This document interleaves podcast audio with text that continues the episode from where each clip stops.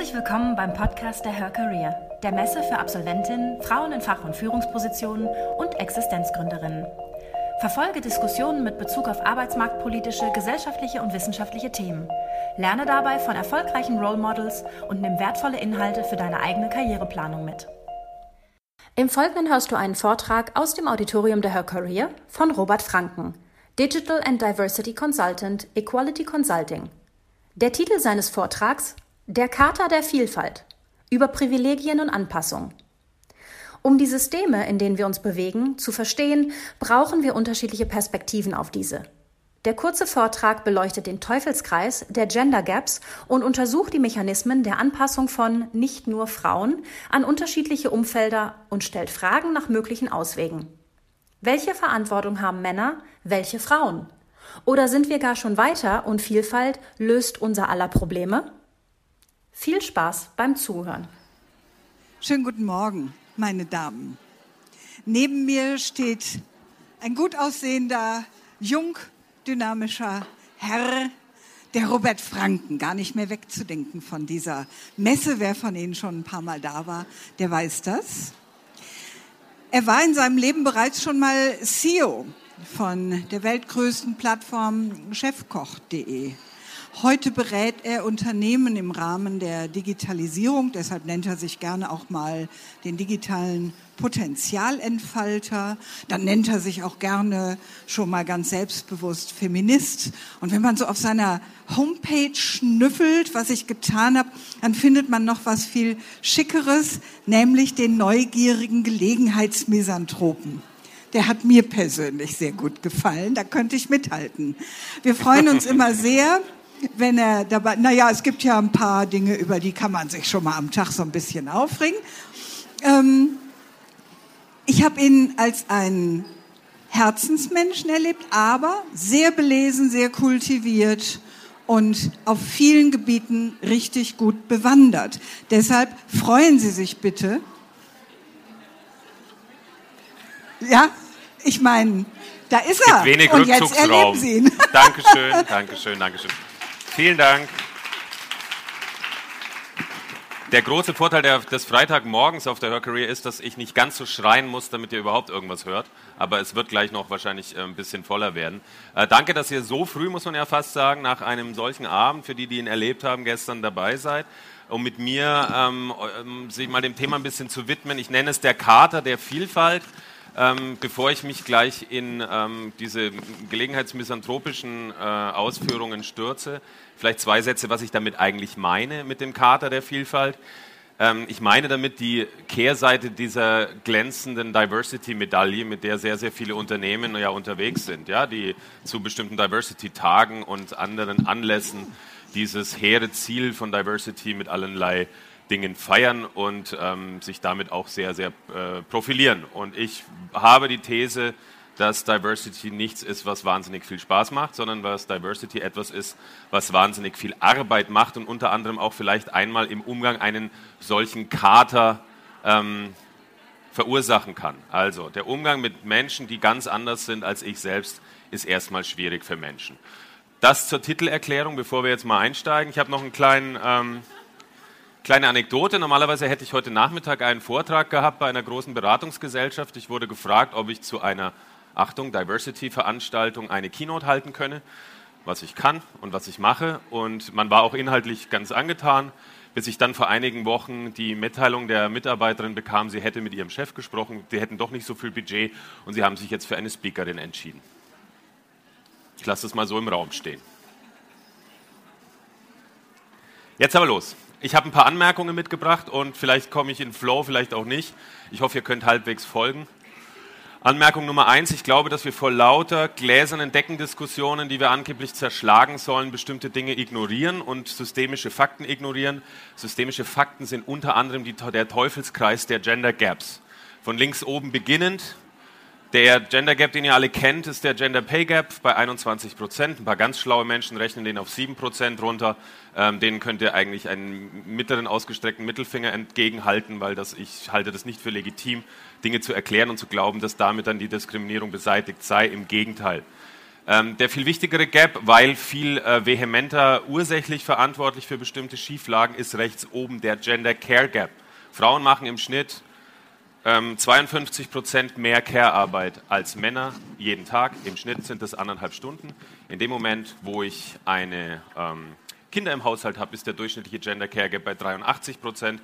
Das heißt, Frauen sind die Default-Option, die normale Rückfalloption für das Thema Kindererziehung. Kommen wir gleich noch mal ein bisschen heftiger zu. Das ist der eigentliche Schlüssel. Wenn wir die Schieflage nicht hinbekommen, können wir alles andere auch bleiben lassen. Diese der Teufelskreis deswegen, weil sich fortsetzt nach links unten. Der Gender Lifetime Earnings Gap klingt nur auf Englisch lustig, bedeutet, dass eine Frau im Schnitt Zeit ihres Arbeitslebens in etwa die Hälfte dessen verdient, was ein Mann verdient. Wir reden von einem Delta von etwa 500.000 Euro auf eine Lebensarbeitszeit gerechnet. Und wo mündet das hin? Nach rechts unten.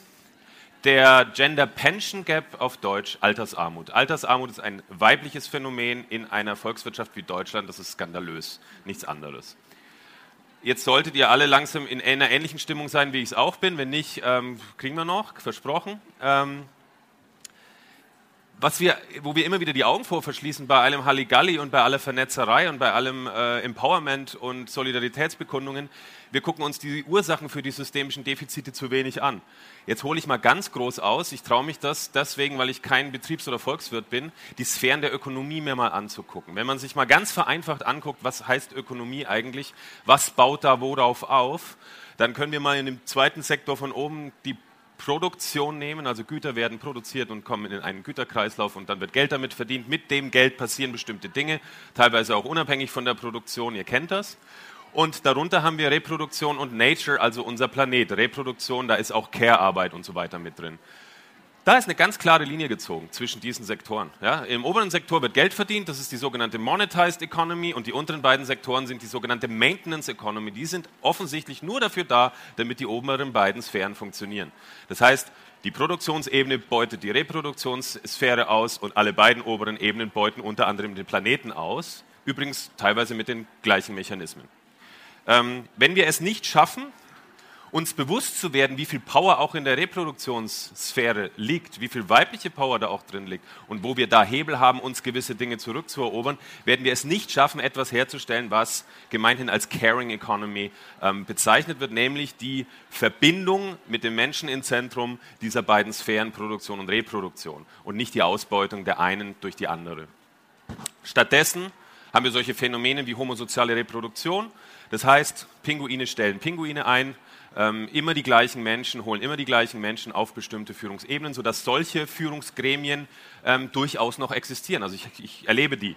Ich möchte nicht äh, behaupten, dass die Individuen alle furchtbar sind, aber in der Gruppe ist kaum zu ertragen. Das Schlimme an diesen Gruppen ist, diese Gruppen fühlen sich für die Leute, die Teil dieser Gruppe sind, total gut an. Wie eine gut geölte Maschine. Die wissen, voneinander, die können sich aufeinander verlassen, die sind alle gleich, haben das gleiche Denken und das fühlt sich gut an. Das müssen wir erstmal anerkennen, dass sich das für die gut anfühlt und alles, was wir aufrufen, mehr Diversity und so weiter, erstmal Störfaktor ist. Das ist ganz normal, das ist ein menschliches Ding, dass wir lieber mit äh, Individuen zu tun haben und mit Gruppen, die uns ähneln. So dass es zu solchen Phänomenen kommt, wer es nicht lesen kann, describe what you can bring to this company, also die Dame hier im Vorstellungsgespräch und die Herren fragen, was können sie eigentlich hier äh, beitragen? Haben sie noch nicht so richtig verstanden. Oder anderes Beispiel, macht euch mal den Spaß und gebt in der Google-Bildersuche das Wort Vorstand ein. Ich habe es mal geringfügig manipuliert, aber im Wesentlichen sieht es so aus. Auch hier der Hinweis, alles wahrscheinlich mehr oder weniger nette Individuen. Aber dass sowas zustande kommt und die sich nicht selber alle lächerlich finden, auch bei den Fotos, die sie machen, ist ein Phänomen, das sich mir vermutlich nie in seiner Gänze erschließen wird. Da könnten wir tief einsteigen und uns zwei Stunden nur mit den Fotos beschäftigen. Ich erspare euch das. Guckt mal in die Handelsregisteranmeldungen. Wer steht da eigentlich in den, im Handelsregister als Verantwortliche für Unternehmen? Da könnt ihr mal zählen, welche Namen da auftauchen. Völlig überraschend sind auf den ersten Plätzen Michael, Thomas, Andreas, Peter und Christian. Ich bin übrigens auf Platz 31, also Mitte. Auf Platz 61 taucht der erste Frauenname auf, nämlich Katja. Das ist auch nur ein Ausdruck der Situation, wie sie sich aktuell noch darstellt. So, das war. Das üben wir nochmal. So. Aber obwohl das alles so ist, Optimieren wir uns weiterhin und lassen uns optimieren für Systeme, die uns nicht gerecht werden. Ihr müsst euch nur mal umgucken, was auch hier zum Teil angeboten wird. Ich will da gar nicht einsteigen und so tief kritisieren und man muss sicherlich das System und wie die Jungs alle ticken halbwegs verstehen. Aber so zu werden wie die Jungs, damit wir irgendwie in dem System reüssieren, pff, seriously, das kann es nicht sein. Ähm, weil das endet damit. Und dass da jetzt eine Frau liegt, das ist nicht notwendigerweise äh, äh, ähm, so passend nur, weil es geht ja nicht nur um Frauen, sondern es geht men um Menschen, die diesen Systemen nicht entsprechen. Ich habe auch keinen Bock mehr darauf. Ein Grund, warum ich mich selbstständig gemacht habe, war, ich war es müde, diese männlichen Alpha-Monokulturen überhaupt zu ertragen. Das war auch eine Flucht zum Teil. Inzwischen natürlich nicht mehr und ich erzähle das in anderen Kontexten natürlich völlig anders. Wir nehmen ähm, Sollbruchstellen für finanzielle Teilhabe hin. Was meine ich damit? Die Sollbruchstelle Kind.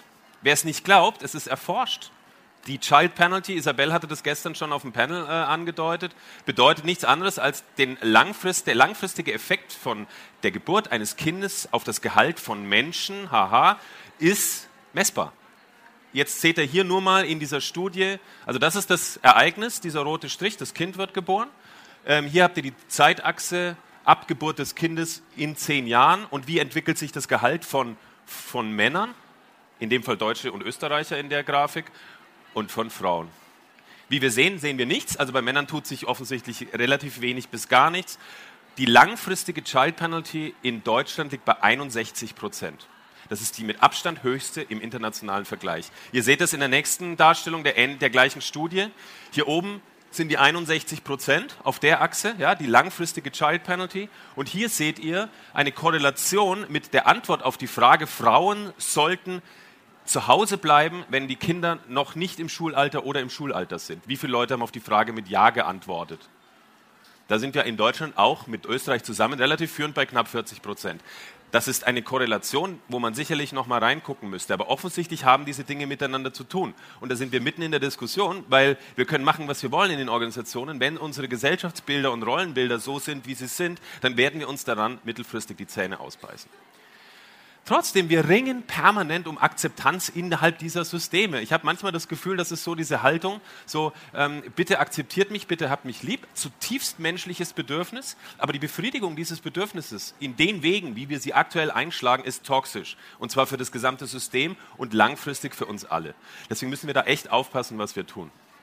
So, statt an diesen Systemen zu arbeiten, funktionieren wir in diesen Systemen. Da muss ich jetzt eine Einschränkung machen. In meinem Beratungsalltag versuche ich Menschen, die mich beauftragen, schon einen Blick auf das System zu geben. Ich muss aber anerkennen, dass die ja in diesen Systemen arbeiten müssen. Das heißt, ich kann das auch nicht zu weit treiben.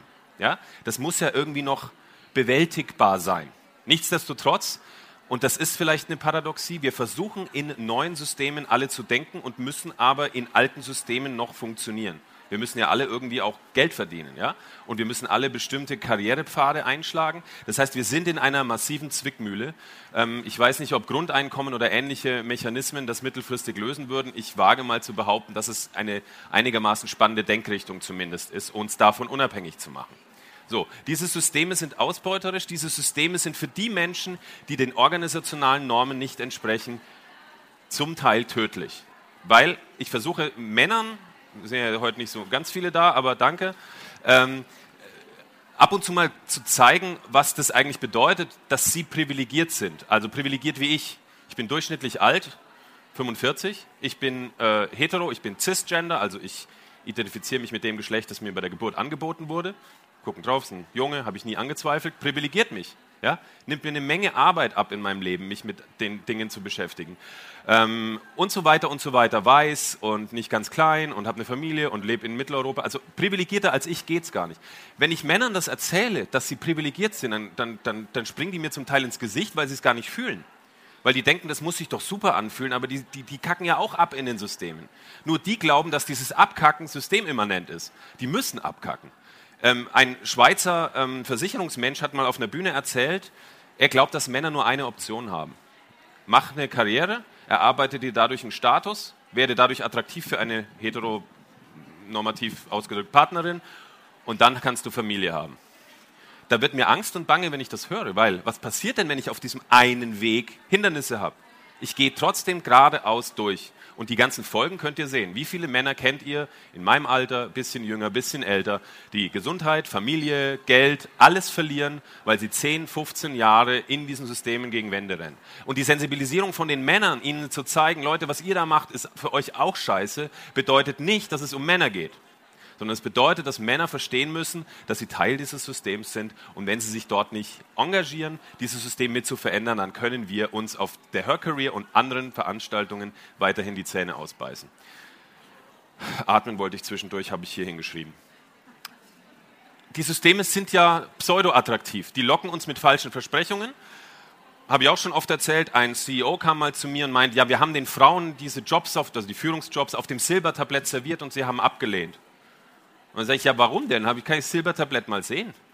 Die Frage ist doch nicht, warum lehnen die Frauen ab und wie kriegen wir die Frauen dazu, dass sie zu dem Scheißangebot Ja sagen, sondern die Frage ist, was, zu was sage ich denn Ja, wenn ich eine hohe Führungsposition einnehme? Heißt dies Ja sagen das Aufgeben meines Privatlebens? Heißt das Ja sagen das, was heute klischeehaft in diesen männlichen Monokulturen, die wir vorhin bildlich gesehen haben, stattfindet? Dann würde ich sofort Nein schreien. Ich halte Frauen für überdurchschnittlich schlauer, zu antizipieren, was das für sie bedeuten würde, Ja zu sagen, weil sie einfach von dem System benachteiligt sind. Ähm, das ist der Punkt. Das heißt, wir glauben auch an gefährliche Mythen. Wir glauben daran, dass wir eine Meritokratie haben, dass diejenigen, die die beste Leistung bringen, am meisten Geld bekommen und befördert werden. Und meine Damen und wenigen Herren, das ist Bullshit. Wir haben keine Meritokratien. Das sind zum Teil sehr korrupte, toxische Systeme, die wir haben.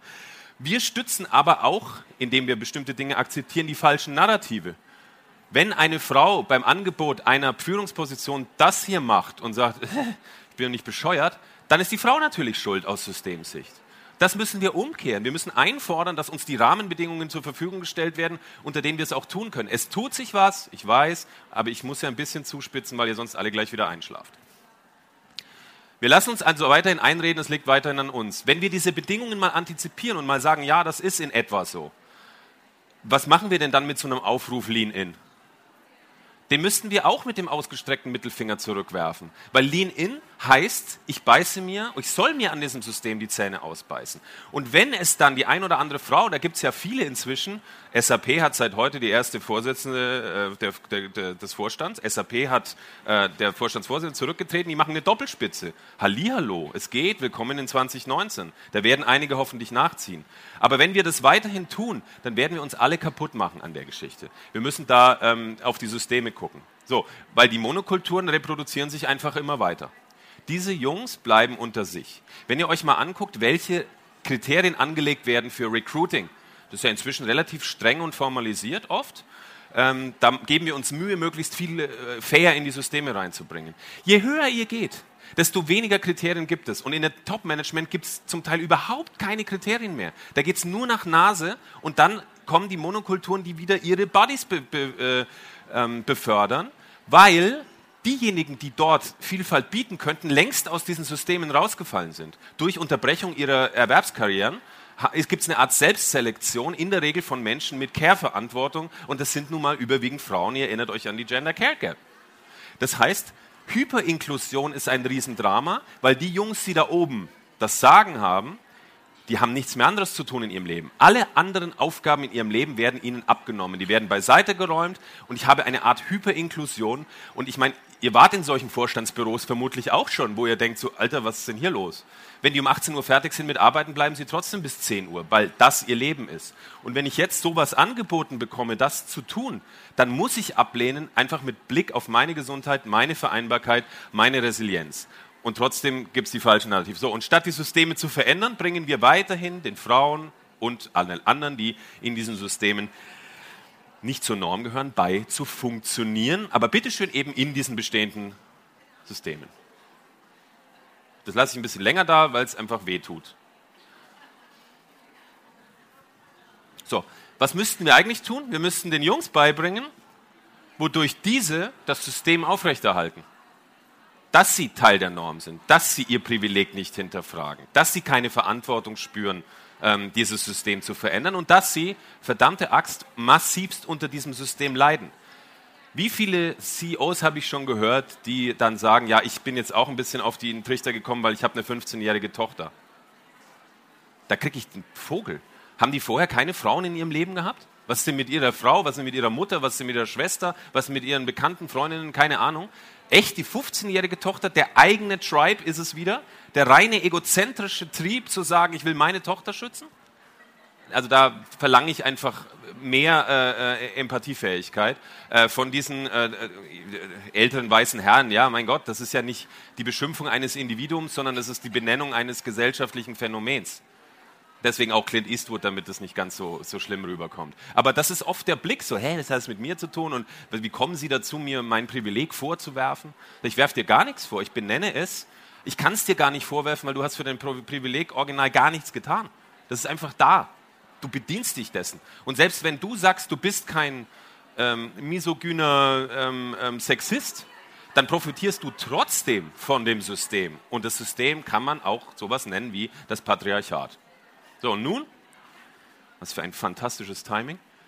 Stop fixing women, fix the system. Hören wir auf, an den Frauen und den Menschen rumzudoktern, die nicht so sind, wie, die, wie sie sein sollten für dieses System, sondern fangen wir endlich an, diese Systeme umzubauen. Und zwar, so wie es auch bei äh, Isabels Panel gestern hieß, mit radikalerem Denken und entschlossenem Handeln. Und ja, wir haben alle genug zu tun. Und dieser Aufruf, Frauen, die das geschafft haben, nach oben, sollen dann bitte andere Frauen nachziehen. Was sollen die denn noch alles machen? Das ist nicht deren Job.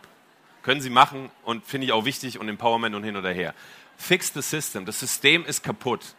Ähm, wenn man das jetzt in den feministischen Diskurs rückt, dann müsste man tatsächlich auch sagen, Feminismus ist eigentlich nur in Kombination mit Antikapitalismus möglich. Bevor wir aber jetzt eine, eine, eine, eine Angstdiskussion führen und ihr alle denkt, was passiert hier, ähm, wir, sollten, wir müssen darüber nachdenken, dass diese ganzen Regeln, die sind ja nicht irgendwie, das ist ja kein, das ist ja nicht hier mit, mit zwei, zehn Geburtstafeln irgendwie vom Berg runtergestiefelt und die sind dann so eingeflogen. Wir können das ändern. Das ist fluide. Ja? Wir können unsere äh, Anforderungen an die, an die Tatsache, wie wir zusammen leben und arbeiten wollen, gestalten. Nochmal kurz zusammengefasst vielleicht, bevor ihr äh, gleich irgendwie panisch nach Hause stürzt oder euch in die nächsten Dinger stürzt. Okay. Wir brauchen Wissen über Systeme und Zusammenhänge. Wir müssen aber auch diese Dinge mal versuchen anzuerkennen und sie nicht permanent wegschieben. Wir müssen diese harte Trennlinie zwischen Production und Reproduction verbinden. Wir brauchen die, das Ende der Ausbeutung der Reproduktionssphäre durch die Produktion. Es klingt irgendwie alles altkommunistisch und sozialistisch. Nee, das ist wirklich nur die Forderung, in diesen Systemen nicht kaputt zu gehen. Anpassung ist immer notwendig, aber wenn der Grad der Anpassung für einen Menschen in einem System so hoch ist, dass dieser Mensch dann seine Leistung gar nicht mehr abrufen kann, weil er nur darauf aus ist, in diesem System nicht kaputt zu gehen, dann läuft was falsch. Setups bei Recruiting und so weiter, Beförderung, aber bitte halt auch in den, dann konsequent. Also eine leaky Pipeline, die Tatsache, dass Frauen aus bestimmten äh, Jobebenen rausfallen und oben nicht ankommen, lösen wir nicht daran, dadurch, dass wir unten möglichst viele reinkippen und warten, bis was passiert. Das wird nicht passieren.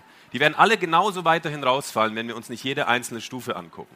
Schluss mit dieser Hyperinklusion. Hören wir auf, Männern zu huldigen, die irgendwie 80 Stunden die Woche arbeiten und dann mit 70 am Herzinfarkt krepieren und wollen diese Heldenverklärung weg damit. Die braucht niemand. Kein Mensch braucht solche Role Models unsere Privilegien, auch als Frauen bin ich privilegiert, wenn ich in Mitteleuropa als weiße Frau aufwachse. Das ist nochmal eine ganz andere Diskussion als eine intersektionale Debatte. Ja? Wir müssen uns angucken, dass es nicht nur um die Eliten geht ähm, oder um Leute, die, die aus unserem Kulturkreis kommen oder Leute, die unseren Bildungsgrad haben und so weiter. Raus aus diesen Blasen und schauen wir, was diese Biases mit uns in unserer eigenen Wahrnehmung machen. Und hören wir auf, uns gegeneinander ausspielen zu lassen. Am Ende des Tages sind nicht nur Männer und Frauen im gleichen Boot, sondern eigentlich alle Menschen. Wir haben alle ähnliche Bedürfnisse als Menschen und wir sollten uns dessen viel häufiger bewusst werden, weil dann kann ich auch Allies bekommen für meine Sache in den Unternehmen.